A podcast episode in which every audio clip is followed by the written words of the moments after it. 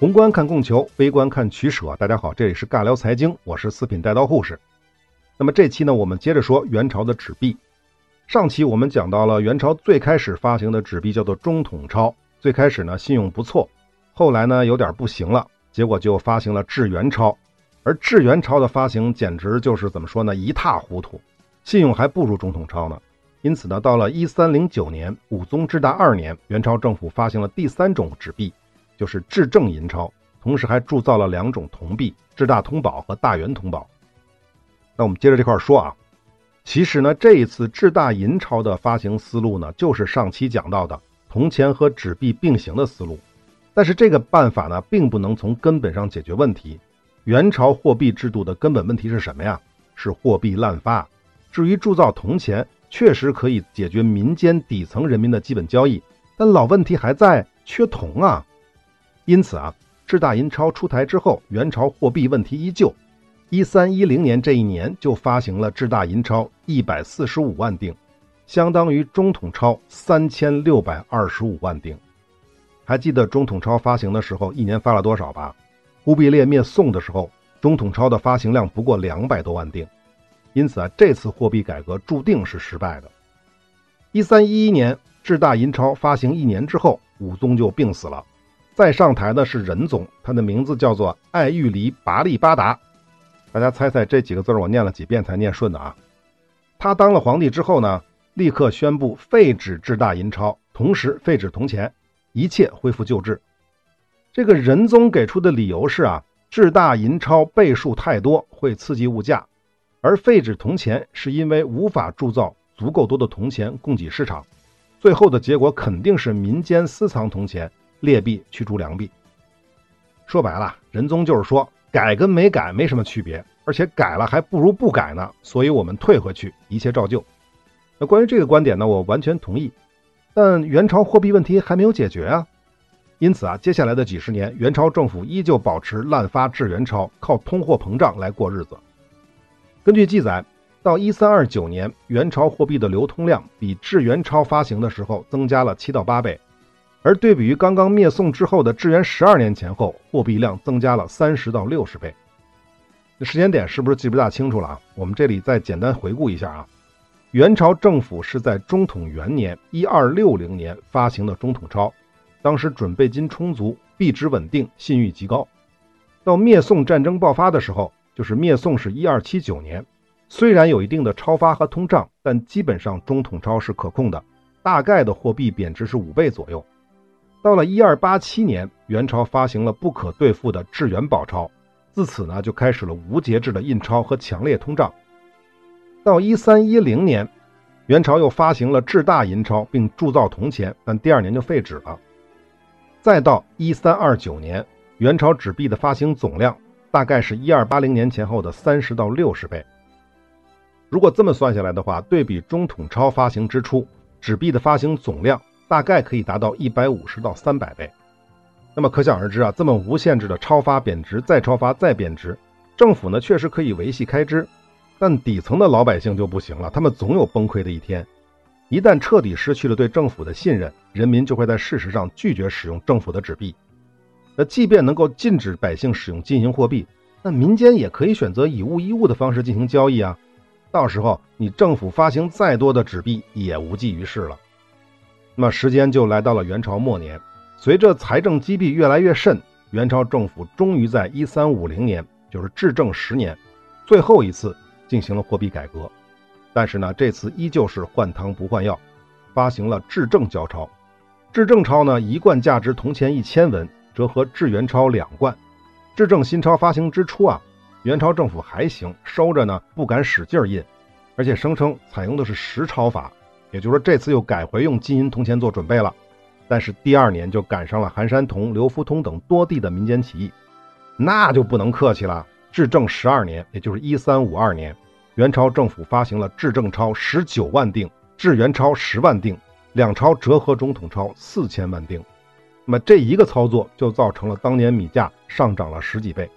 那么另有记载说呢，这年食盐的价格相当于蒙古灭宋时候的一千到两千倍。那么原始上记载的文字是：每日印造不可计数，舟车装运，车卢相接，交钞之散满人间者，无处无之。那至于最开始承诺的什么实钞法，那就只能当成是皇帝老儿放了个屁了。制正钞发行之后的十八年（一三六八年），朱元璋的大军攻克北京，元朝的皇庭呢就逃到了上都。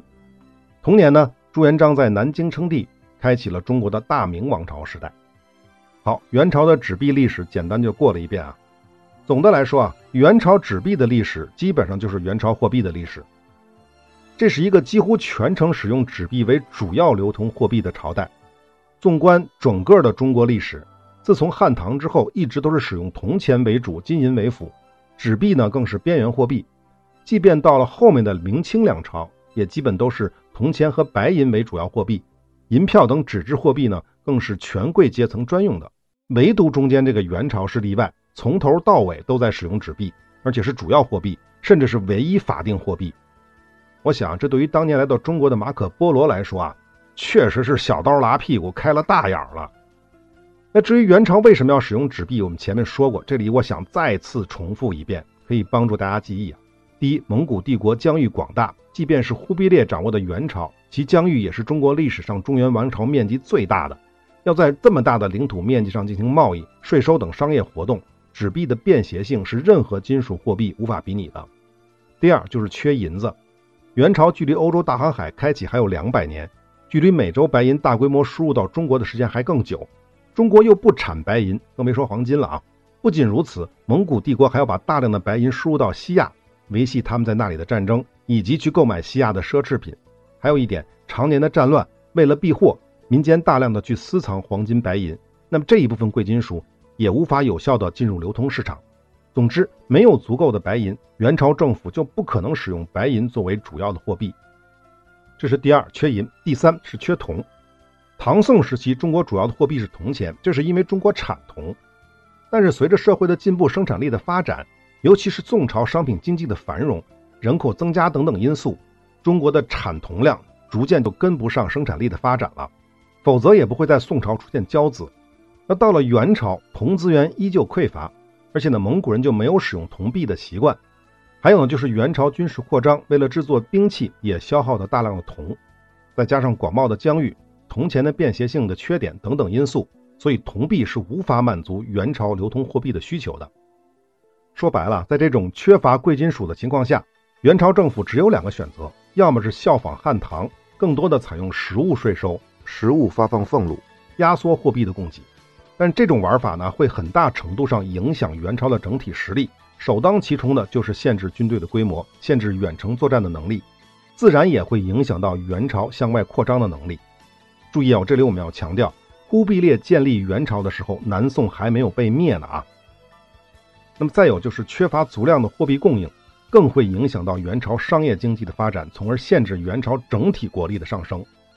那这个呢，是效仿汉唐是不行的。显然呢，蒙古想要扩张、想要发展、想要成为世界第一强国，他们就只能选择效仿宋朝发行纸币。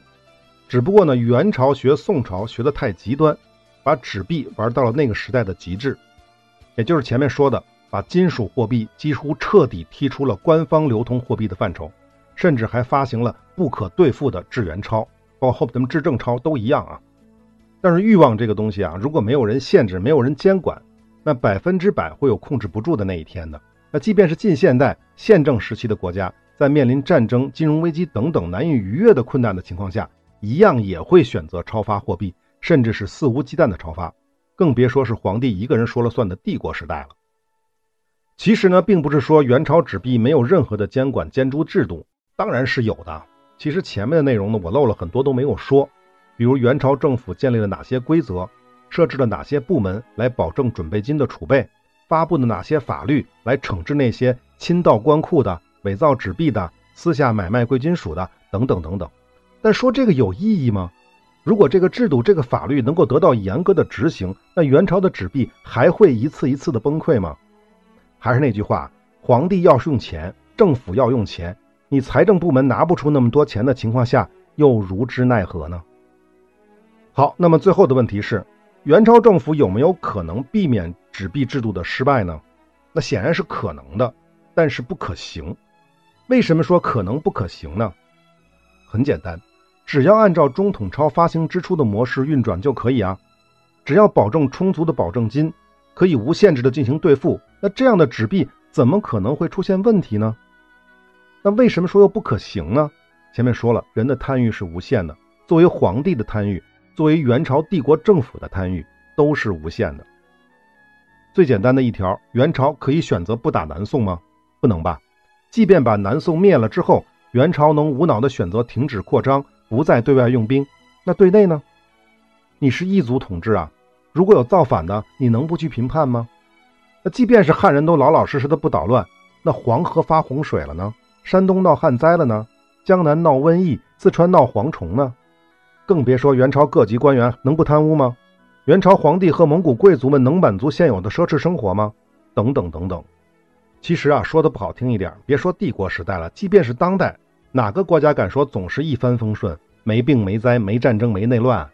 好的一百年，不好的几年都能遇上一次。所以啊，只要是信用货币或者说是债务货币，都不可能长久满足货币的价值储藏功能，是根本不可能的。而即便是非债务货币，严格意义上也很难。当然了，我指的是当代社会了。因为黄金也好，白银也好，在短时间来看总量恒定，但问题是谁能保证整个社会都能一直保持对黄金和白银的信任呢？关于货币就是信任的这个观点啊，有兴趣的朋友可以参考我之前的比较古早的三个系列节目，就是货币系列、经济危机系列和区块链系列。好，我们说回元朝，无论如何啊，元朝发行和使用纸币的行为，相当于进行了一次相当大规模的社会实验。这为后人提供了大量的相关领域的经验和教训，让更多的统治者了解了纸币这玩意儿的优劣，从而帮助他们进行取舍。比如与元朝关系最好的蒙古汗国，就是伊尔汗国，为了缓解政府的财政压力，据说当时主要是遇到了瘟疫，再加上大汗本人呢挥霍无度，在一二九四年效仿元朝发行了纸币，同时呢抄袭了元朝相关的纸币的各种政策，比如什么准备金制度啊，禁止伪造啊。禁止金银流通啊，回收制度啊，不得拒绝使用纸币等等等等。不过呢，搞笑的是，伊尔汗国纸币刚刚发行就爆发了抵制纸币的骚乱，前后拢共就玩了两个月，宣告失败。而伊尔汗国的这位大汗海河都随后就遭遇政变，最终呢被人用弓弦勒死。另外呢，元朝的继任者明朝也曾效仿发行过纸币，这就是大明宝钞。这是老流氓朱元璋在位的洪武八年发行的，就是一三七五年。这是世界上面积最大的纸币，有多大呢？差不多是一张 A4 纸的大小。大明宝钞呢分为六等，一贯五百文、四百文、三百文、两百文、一百文。当时的一贯呢，也就是铜钱一千文，等价于白银一两；四贯呢，等价于黄金一两。那发行宝钞的时候呢，一担米是值一贯的。一三八九年，明朝政府又发行了五种面值更小的宝钞——大明宝钞，分别是十文、二十文、三十文、四十文和五十文。那朱元璋是什么人啊？二溜子一个嘛。他的眼睛里看到纸币的优势只有一个，就是我们可以几乎无成本的印刷，然后用这个玩意儿呢随便换东西。这种一本万万利的事儿呢，朱元璋怎么可能轻易放过呢？因此啊，他发行纸币的目的呢非常清楚，就是抢钱。要知道，大明宝钞可是没有金银准备的，只能用金银换宝钞，不能用宝钞换金银，并且禁止民间使用金银进行交易，大额买卖禁止使用铜钱等等等等。这还没完啊！最开始的时候，大明宝钞是不可换新的，也就是说，纸币用旧了那就旧了，政府就不管了。直到一三八零年才颁布了倒钞法，允许换新。但实际上啊。官府呢，只是换新钞，不换旧钞。如果你拿着旧钞去换呢，人家就会以文字磨损不清为由来拒绝。因此呢，民间还出现了新钞和旧钞不同价格的情况。这还不是最恶心的啊！最恶心的是，明朝政府支付俸禄、军饷之类的都是用宝钞的，但是收税呢，却是以实物和金银为主，只有很少的部分收纸币，而且呢，还必须是新钞，或者呢，干脆就不收。等等等等吧。那么这么玩的结果可想而知啊！大明宝钞的通胀速度比元朝纸币是只快不慢。一般的说法呢，大明宝钞在高速贬值的过程当中，作为货币也就维持了二三十年。根据记载呢，大明宝钞发行的当年就出现了通胀，到洪武二十二年前后，还记得吧？洪武八年发行的，一三七五年，也就是十四年之后，宝钞的两贯就只能换铜钱五百文了。永乐二年（一四四零年），就是不到三十年的时间，一百贯宝钞才能换一担米，贬值了一百倍。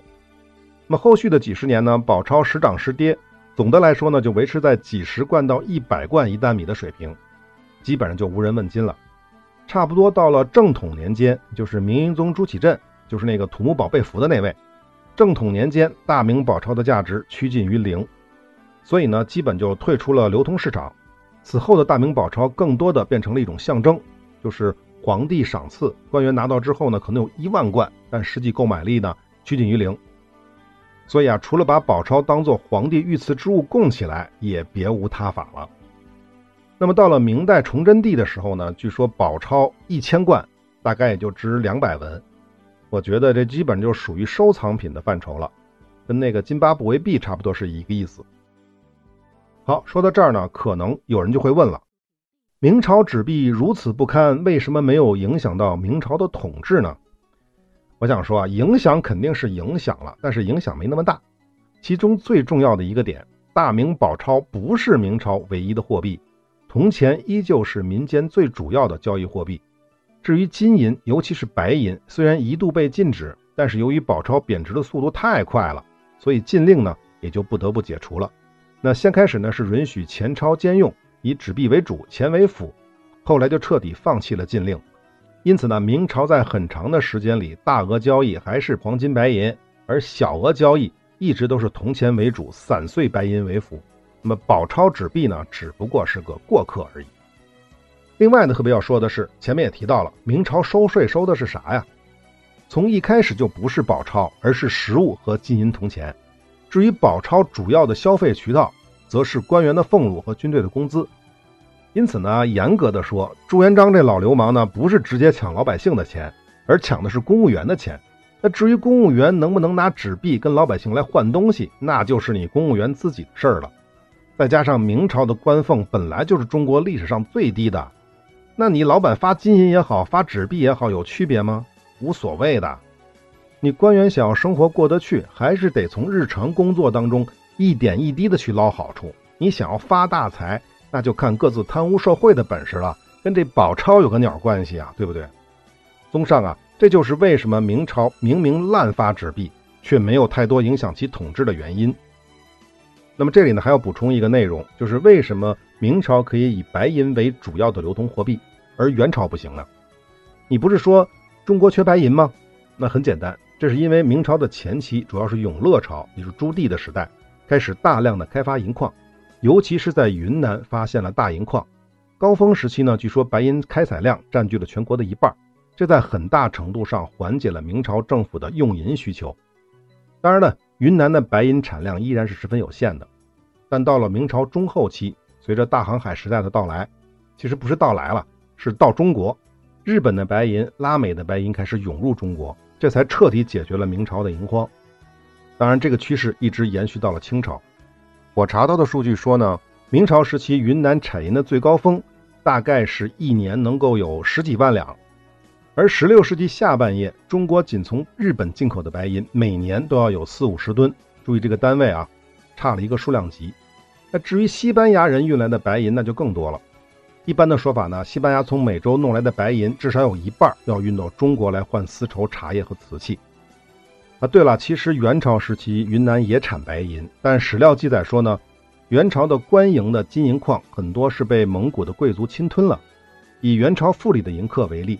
这个富里指的是元朝统治中心地带，就是黄河以北、太行山以东和以西的地区，也就是现在的河北、山西、河南、山东、内蒙的一部分。那么至大二年（一三零九年），富里输银四千两百五十两；至大三年，富银三千五百两。那随后呢，叫且言复得新矿，又开了很多新矿，银当增办。但是实际上呢，随后的几十年，富里的银矿数量有所增加。但银客的收入是不升反降。天历元年，就是一三二八年，富里的银客只剩一锭二十五两，那也就是差不多七十五两。刚才说了多少两？三千五百两，四千多两，现在变成七十五两。也就是说啊，不到二十年的时间里，富里的白银收入缩水了百分之九十八。那为什么会出现这种情况？那你官方的解释可以解释为银矿枯竭，但是单个银矿可以枯竭，可你一直还在开新矿啊。因此啊，只有一种可能：作为蒙古贵族集中的富里地区，大量的官银白银矿，它的产量被私人侵吞。那富里如此，云南也好不到哪儿去。总之，由于国内银矿数量的激增，加上海外白银的输入，明清两朝虽然也是疆域广大，也是人口众多，甚至人口比元朝还要多得多，但并没有遭遇宋元金时期的贵金属的短缺，所以也就不需要在纸币的问题上太过执着。除了明初之外，明朝中后期到清朝中前期，纸币从来都不是货币流通市场的主角。而在清朝前期，压根就没有发行过任何宝钞之类的纸币，直到咸丰年才效仿大明宝钞的样式，少量的发行了大清宝钞。而且这个大清宝钞啊，票面上明确写着：“此钞即带制钱行用，并准按成交纳地丁钱粮，一切课税捐项，京外各库一概收减。”也就是说啊，这玩意儿能拿来交税的，再加上发行量比较小。所以，大清宝钞也从来没有对大清的货币体系构成过任何的威胁。那么，关于元朝纸币这段就说完了。最后呢，我小结两句，也是我个人的感受啊。毫无疑问，元朝的纸币制度是当时世界上最先进的货币制度，没有之一。但是，制度先进不代表着成功，因为货币的本质是信用，人民相信货币才是成功的。如果人民不相信，我不管你是国家背书。还是粮食丝帛或者金银铜铁锡，乃至石油天然气背书都没有用。货币最能体现那句话，所谓的“信则有，不信则无”。因此啊，元朝纸币的失败绝不是其制度的失败，而是其制度执行的失败。那关于货币话题呢？我们之前有三个主题都谈到过：货币系列、经济危机系列和区块链系列。很多观点呢，我个人都讲过，就是我自己的观点我都说过。但是这里呢，还想再次强调一下。就是关于货币能否锁住财富的问题。那不管是债务货币还是信用货币，或者叫法币，或者是非债务货币，也就是金银货币，都不可能锁住财富。为什么呀？因为货币锁住财富只是我们的个人期许，但是任何统治阶级，古今中外没有例外，都会想尽一切办法把民间的财富想办法让它释放出来。那古代统治阶级比较直接，那就是抢。那近现代的稍微文明一点。那就是用货币的政策，本质其实都是一样的。同时呢，我们也不要期许这个世界倒退回金银本位，甚至呢金银货币。布雷顿森林体系已经验证过了，金银本位是不可行的。那至于金银货币呢，就更不可行了。金银货币只会让富人更富有，穷人更贫穷。因为啊，如果让金银作为货币，那么在全球金银总量不变的前提之下，货币总量那就是恒定的。那么，当富人把全世界的金银都赚到自己口袋之后，他还会拿钱出来投资、拿钱出来发展经济吗？那当然不会了，因为市场上已经没有金银可赚了。那么这个道理呢，同样可以适用于比特币，比特币也是一样的，因为它总量是恒定的。因此啊，除非这个世界放弃了经济发展，否则的话，我们就不可能再回到金银货币的时代。总之呢，千万不要大量的拥有货币，包括金银在内。货币永远不是聚宝盆，能够持续赚钱的生意和买卖才是聚宝盆。那退而求其次呢，能够持续赚钱的资产才是聚宝盆。所以啊，如果你是有大志向的人，那就去追求能够持续赚钱的买卖和生意。如果我们就是普通人，有点收入和结余，那么唯一能做的就是把手中的货币。变成能赚钱的资产，也就是说学会理财。虽然呢，这个不一定能够锁住你的财富，但是起码能在很大程度上保留你的财富。当你需要使用它的时候，不会亏得太多，也就仅此而已了。那再次强调一遍：第一，任何货币不可能锁住财富；第二，作为普通人，理财也不是为了锁住财富，只是能够让你比别人或者更多人亏得少一点而已。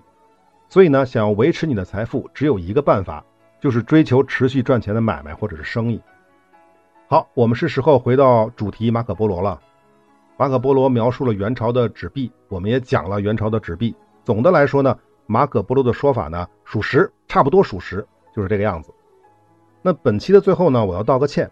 那记得做税收系列的时候，我有个疑问，就是元朝管理那么大的疆域，为什么财政收入只有宋朝的四分之一到三分之一？那能够花吗？那现在我彻底明白了，严格意义上讲，元朝交钞才是政府税收的主要来源。因此呢，我为我之前的错误道歉啊！我说过元朝可能是历朝收入最低的朝代，那么这个话显然是错的。原因是什么呀？原因就是元朝的纸币太疯狂了。好，这就是本期的全部内容，我们下期再见。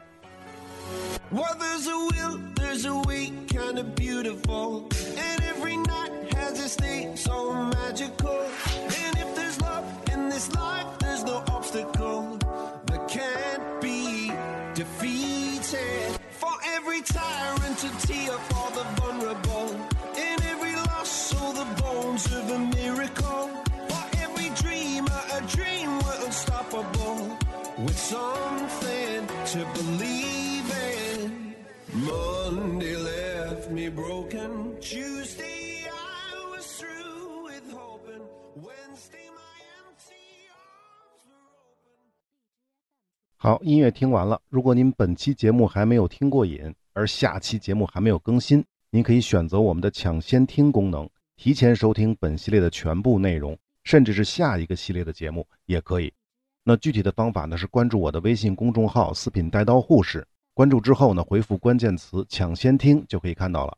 当然了，公众号菜单栏里面也有“抢先听”的按钮。特别提醒啊，“抢先听”是需要付费的，单机一元，打包购买是半价。感谢您的关注和支持，我们下期再见。